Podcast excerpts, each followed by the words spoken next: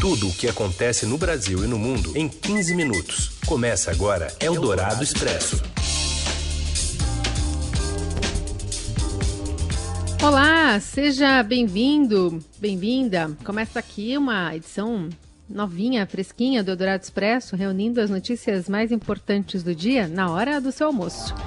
Estamos aqui no FM 107,3 da Eldorado ao vivo e já já em formato de podcast. Assim que acabar o programa, vira podcast para você ouvir em qualquer lugar, a qualquer hora, nessa parceria da Eldorado com o Estadão.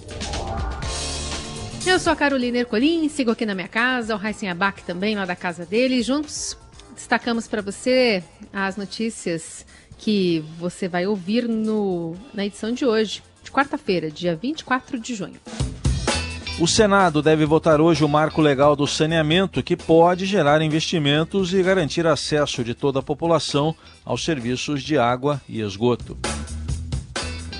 O governo de São Paulo prevê a retomada das aulas presenciais em setembro, mas com rodízio de alunos e manutenção do ensino à distância.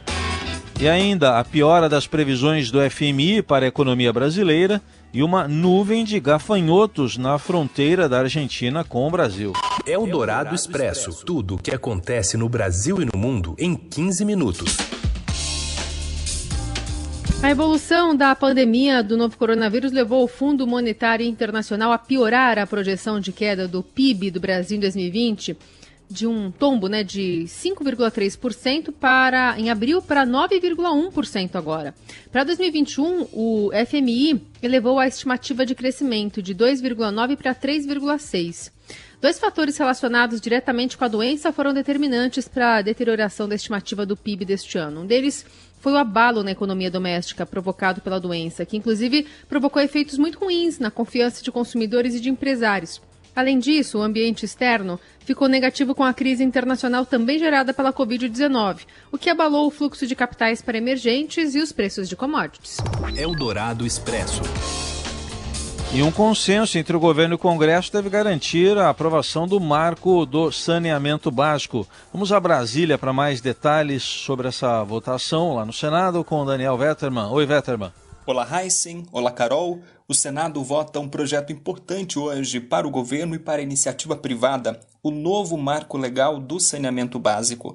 A proposta põe fim aos contratos do setor fechados entre prefeituras e empresas estaduais de saneamento sem licitação e obriga a abertura de concorrência, inclusive com participação da iniciativa privada, para a exploração dos serviços de água e esgoto do país. Municípios que quiserem manter os contratos atuais terão uhum. até 2022, março de 2022, para renovar esses contratos, mas terão que garantir a universalização dos serviços para a população. O governo diz ter uma margem tranquila para aprovar esse projeto e conta com uma votação sem alterações no texto na Câmara o texto aprovado na Câmara. Ou seja, se isso acontecer hoje, o projeto vai seguir direto para a sanção do presidente Jair Bolsonaro. Algumas bancadas ainda tentam alterações, como um dispositivo para proibir privatizações durante a pandemia de Covid-19 ou um período maior para os estados e municípios renovarem os contratos atuais mas alterações como essas fariam o texto voltar para a Câmara e atrasar ainda mais a tramitação. E a expectativa de grandes investimentos e de geração de um milhão de empregos em cinco anos transformou o setor em uma das principais apostas do governo para estimular a economia. O Instituto Trata Brasil calcula que o país poderá ganhar quase 80 bilhões de reais por ano com a expansão do saneamento básico. A colunista de economia da Rádio Dourado, repórter do Estadão, Adriana Fernandes, fala sobre a importância desse projeto. É um projeto considerado de reforma que ainda há bastante resistência, é, pressão para que ele não avance. Ele já está essa mudança do marco do marco regulatório do saneamento já está em discussão no Congresso há mais de dois anos. Esse projeto ele tem importância fundamental e a Covid-19 né, tornou ele ainda mais urgente, porque 100 milhões de brasileiros não têm acesso a saneamento, né? Então é, um, é, um, é uma tragédia, né? é, da realidade brasileira que precisa ser resolvida, mas as pressões das, das, das estatais, né, dos, as pressões políticas das empresas é, é, de saneamento, que são a maior parte públicas, né, é, tem, tem, a, tem atrasado essas mudanças. Eldorado Expresso. O ministro interino da Saúde, Eduardo Pazuello, se comprometeu com o que chamou de transparência infinita. Ontem, em audiência com deputados, Eduardo disse que a previsão é de que novos dados, também com informações sobre a ocupação de leitos no país, sejam colocados no painel até o fim desta semana. O portal também mudará de nome e passará a se chamar Localiza SUS. Parlamentares, empresários, cidadãos comuns vão poder acompanhar cada centavo, cada item que foi distribuído para cada município, para cada estado, quando foi, para que que foi, qual a origem e quando foi entregue aquilo e aonde está. Tá bom?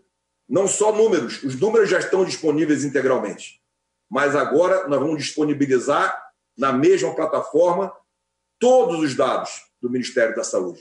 A transparência ela vai ser infinita. Pois é, essa é a frase né, do, do ministro interino, Eduardo Pazuello, em relação a esses números ou essa, como ele disse, né, transparência infinita. Enquanto isso, o estado de São Paulo bateu um novo recorde com 434 mortes e o Brasil tem 52.500, aliás, 52.951 mortes por coronavírus confirmadas até a tarde desta quarta-feira, segundo o levantamento feito pelo consórcio de veículos de imprensa.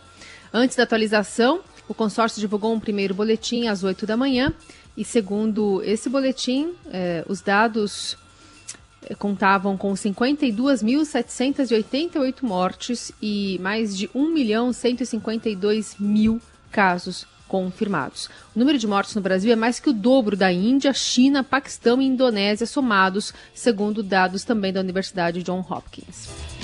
E a Prefeitura da capital já admite também que São Paulo pode ter uma nova onda de contaminação com o avanço da pandemia no interior. Ainda nesta edição, mais informações sobre a pandemia no estado de São Paulo e o retorno das aulas previsto para o segundo semestre. Eldorado Expresso. E uma análise de amostras de sangue indica a presença de anticorpos de coronavírus em 12% dos doadores em São Paulo. Agora a gente tem mais detalhes com a Giovana Girardi. Boa tarde, Carol. Boa tarde, Raicem. Tudo bem por aí? Eu trago hoje informações sobre uma pesquisa que foi feita pela Fundação Pro Sangue do Hospital das Clínicas aqui de São Paulo. Eles encontraram uma prevalência de anticorpos para o coronavírus em 12% dos doadores de sangue agora do mês de junho. Isso é uma pesquisa que eles vêm fazendo desde abril com os doadores é, que vão à fundação é, doar o seu sangue. É, a fundação é interessante porque ela consegue ter uma distribuição bem ampla da cidade e as pessoas que vão lá doar acabam representando os bairros que a gente, a distribuição populacional que a gente tem pela cidade. Então, qual que era a ideia deles? Se a gente medir quanto por cento, quantos por cento desses doadores apresentam o soro, talvez a gente possa fazer uma estimativa para a população. E foi isso que eles encontraram. Eles é, fizeram testes em 2.581 amostras, isso desde abril, então foi crescendo. Foram 900 em abril, 824, crescendo não, né? Mas mais ou menos se manteve. 824 em maio e 857 em junho. E o que foi crescendo, na verdade, foi a, a, a porcentagem de doadores com com o vírus, com o anticorpo para o coronavírus, perdão. Então eram 2,6% só em abril, depois já eram 5% em maio e agora em junho foram 12%. Essas informações são interessantes porque anteontem a prefeitura, anteontem não, perdão, ontem, a prefeitura divulgou também um estudo que eles fizeram, esse já indo na casa das pessoas para fazer esse teste de soro, e encontrou uma prevalência de 9,5% da população com anticorpos para o coronavírus. Isso significa mais de um milhão de pessoas já podem ter é, se contaminado, né? elas podem já é, ter a presença do anticorpo no, no sangue. Isso é muito interessante porque oficialmente a gente tem cento e poucos mil é, pessoas realmente contaminadas, né? Que a gente fala de caso confirmado de coronavírus na cidade. Mas essa pesquisa da prefeitura já fez uma estimativa de que 9,5% da população pode ter tido contato com o vírus. Essa da, da Fundação Pro Sangue aumenta até um pouco mais, fala em 12%. Então isso pode significar que uh, o vírus já está mais espalhado pela cidade, o que pode indicar aí que talvez as pessoas já possam começar de fato a circular um pouco mais tranquilamente. Mas há muita incerteza sobre quanto tempo é, esses anticorpos permanecem no corpo de quem já foi contaminado e mesmo por quanto tempo é, a imunidade prevalece. Né? A gente não sabe, tem muita incerteza. É, ainda sobre o coronavírus, algumas pesquisas é, recentes é, jogaram aí algumas questões a mais que estão sendo investigadas. Então, na dúvida, as medidas continuam valendo de que se puder fique em casa, continue mantendo as dicas de higiene, mas é, a gente já sabe que o vírus pode estar mais é, disseminado do que se imaginava antes. É isso, gente. Boa tarde. Eldorado Expresso. O Senado aprovou em dois turnos a proposta de emenda à Constituição que adia para 15 e 29 de novembro as eleições municipais deste ano, né? Primeiro e segundo turno. Tudo por causa da pandemia do novo coronavírus. Agora a PEC segue para a Câmara dos Deputados. O adiamento das eleições tem sido discutido pelo Congresso Nacional, pelo Tribunal Superior Eleitoral e por especialistas nos últimos meses.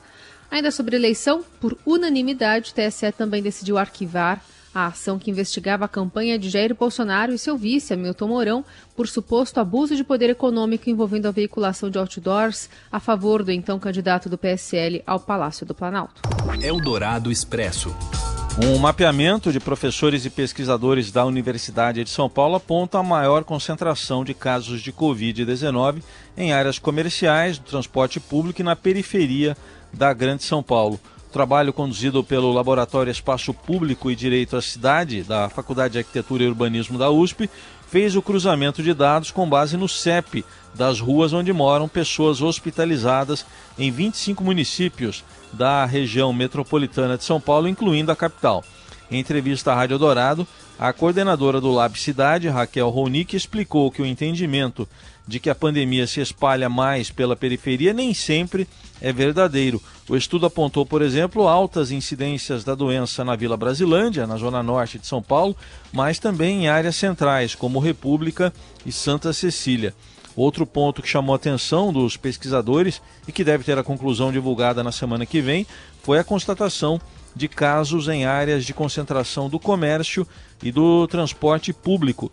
Segundo Raquel Ronick, esses dados mostram a necessidade de políticas públicas voltadas para esses pontos de aglomeração e para pessoas obrigadas a trabalhar e a fazer deslocamentos, como entregadores de produtos e profissionais da saúde. As aglomerações, elas estão predominantemente em áreas que concentram muito fluxo, muita circulação de gente, ou no entorno de terminais, uh, ou no entorno de terminais e áreas comerciais, que muitas vezes coincidem, e mais, dentro de determinadas linhas ou fluxos de transporte, o que significa, do ponto de vista, e é por isso que nós fizemos todo esse trabalho, para pensar em subsidiar ações para prevenir o contágio, né? Muito além de ações assim genericonas de isolamento social ou suspensão de transportes, que é olhar exatamente os lugares que tem mais concentração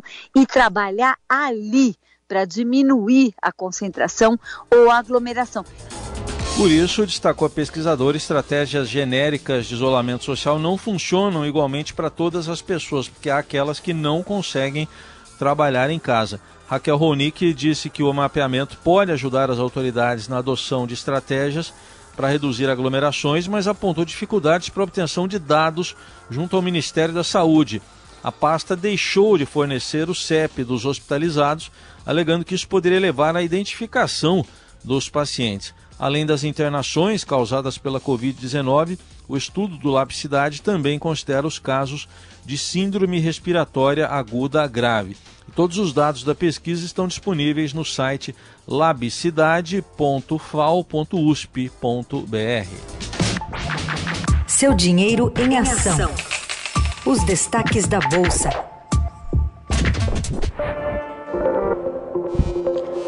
Julia Vilchen hoje conosco. Tudo bem, Julia? Boa tarde. Oi, boa tarde, Carol. Tudo bem? Tudo certo. Pode descrever para a gente como é que está o Ibovespa e também a cotação do dólar? É, hoje a gente está tendo um dia aí de bastante aversão a risco, tanto nas, na Bolsa Brasileira quanto nas bolsas do mundo, né?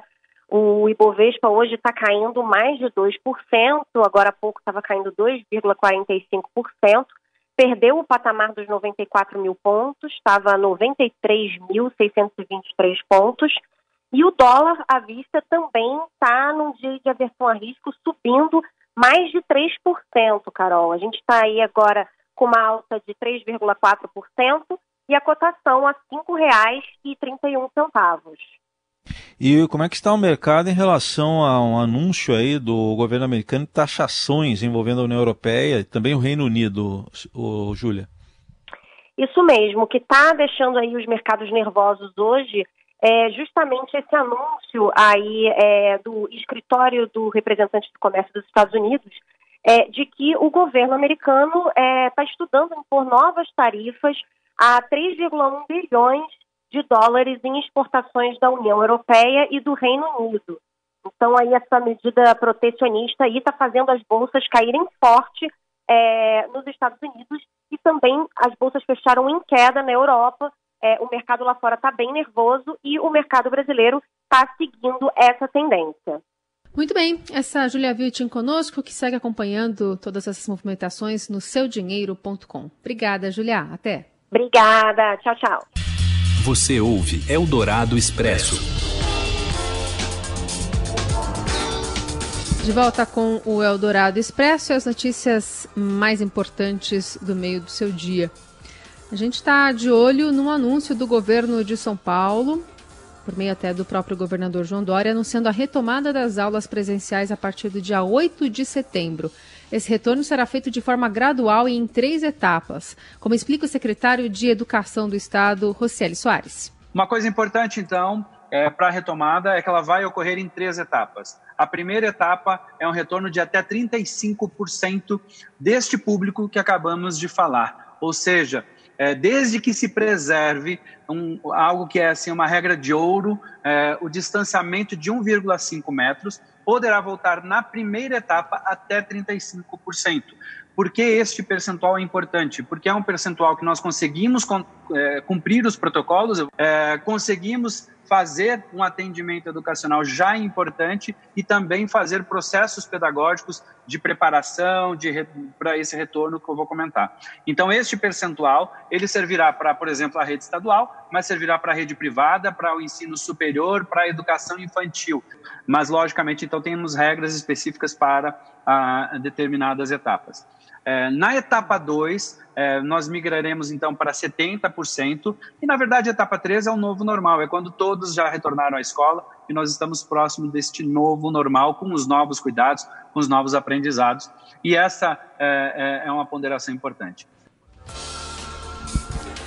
O secretário Rossério Soares também deixou claro que apenas esse rodízio e a implementação da fase 1 será colocada em prática nas regiões que tiverem uma manutenção por pelo menos 28 dias na fase 3 ou superior.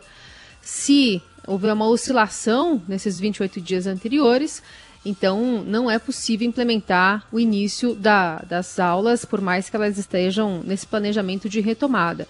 Esse é um dado importante. E todo esse detalhamento está sendo feito e também está disponível na plataforma do Estadão para você observar esses detalhes.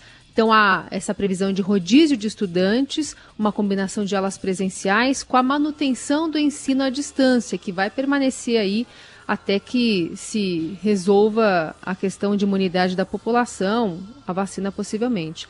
As escolas só poderão ser reabertas quando todas as cidades do estado estiverem na fase amarela, portanto, desse plano de flexibilização da economia definido pelo estado de São Paulo. Eldorado Expresso. Bom, futebol ainda não está de volta, mas a gente conta uma novidade aqui. Um, um, personagem que voa de bicicleta vai passar lá pelo estádio do Palmeiras. Não é nova contratação. Quem conta é o Robson Morelli. Olá, amigos! Hoje eu quero falar da iniciativa de o estádio do Palmeiras, o Allianz Parque, de abrir as suas portas para uma atividade diferente, diferente do futebol, mas não tão diferente do que vinha fazendo em relação a shows musicais.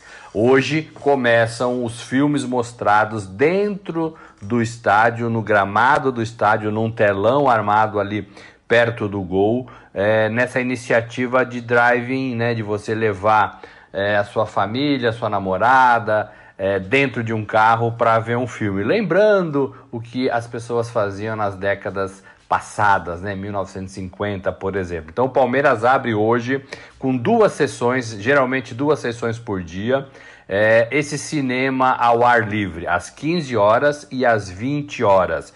Os ingressos é, são um pouco salgados, de 120 a 180 reais. É, você pode procurar no site é, do estádio e você tem uma lista de atividades de filmes e até de shows, né?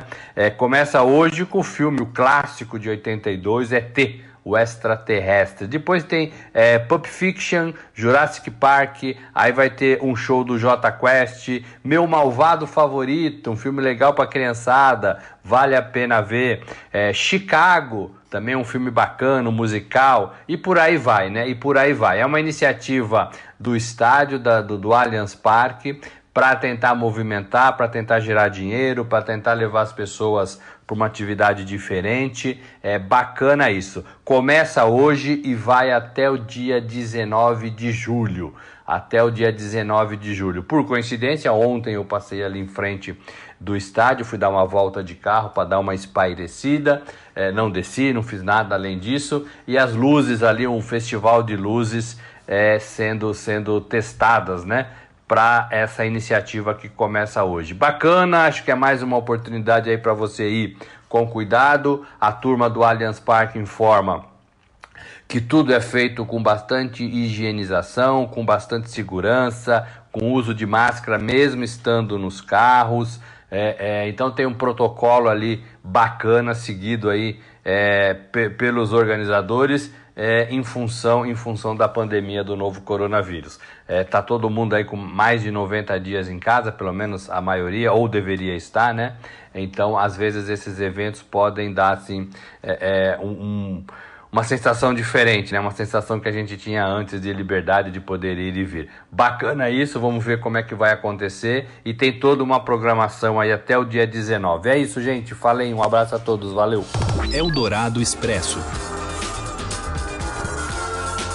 E uma nuvem de gafanhotos que está ali na Argentina pode atravessar aqui para o nosso lado e entrar nas fronteiras ali com o Brasil. O André Borges traz para a gente o detalhe. Oi, André. Boa tarde, Heisen. Boa tarde, Carol e ouvintes da Rádio Eldorado. Não bastassem os problemas que o Brasil inteiro está enfrentando por causa da pandemia do coronavírus, a gente tem agora aí um novo problema para poder lidar. Desde ontem, o Ministério da Agricultura monitora uma gigantesca nuvem de gafanhotos, uma praga que pode entrar pelo sul do país. É, esses gafanhotos eles tiveram origem no Paraguai, segundo as autoridades de agricultura da Argentina, entraram também em terras argentinas, avançaram por lá e agora a preocupação é que eles cheguem à fronteira do Rio Grande do Sul. Muito bem, ontem a ministra da Agricultura, Tereza Cristina, ela informou que foi criado um grupo de monitoramento pelo governo para poder acompanhar a movimentação dessa nuvem de gafanhotos. Né? É, esses insetos, segundo os especialistas, eles não trazem nenhum efeito nocivo né, para o ser humano, é, tampouco para animais. O problema realmente é o estrago que esses milhares de insetos podem causar na agricultura. E aí, claro, né, prejudicar é, toda a população diretamente por causa disso. É, é uma praga que já existe já há bastante tempo, é, cerca de 150 anos, segundo as informações do, do governo brasileiro, já se lida com esse tipo de praga no campo, né, uma praga rural, é, mas que agora aí avança num volume gigantesco pela região sul. Enfim, o governo está monitorando isso e a gente segue acompanhando o assunto. É com vocês, Heisen e Carol. Eldorado Expresso.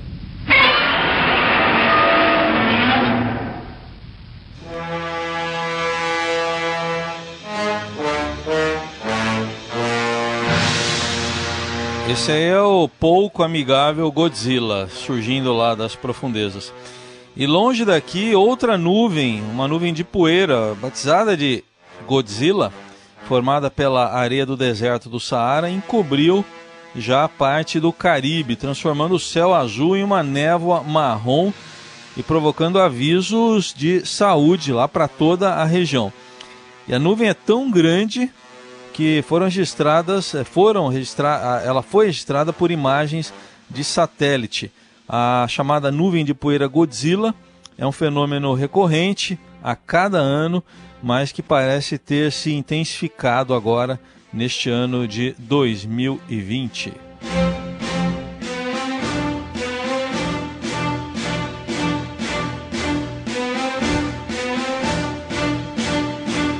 E assim a gente vai encerrando com esse tema aí meio em suspense, né? Do Eldorado Expresso de hoje. Amanhã tem mais. Uma ótima quarta-feira. Boa quarta para todo mundo, obrigado pela companhia e até amanhã. Você ouviu Eldorado Expresso tudo o que acontece no Brasil e no mundo em 15 minutos.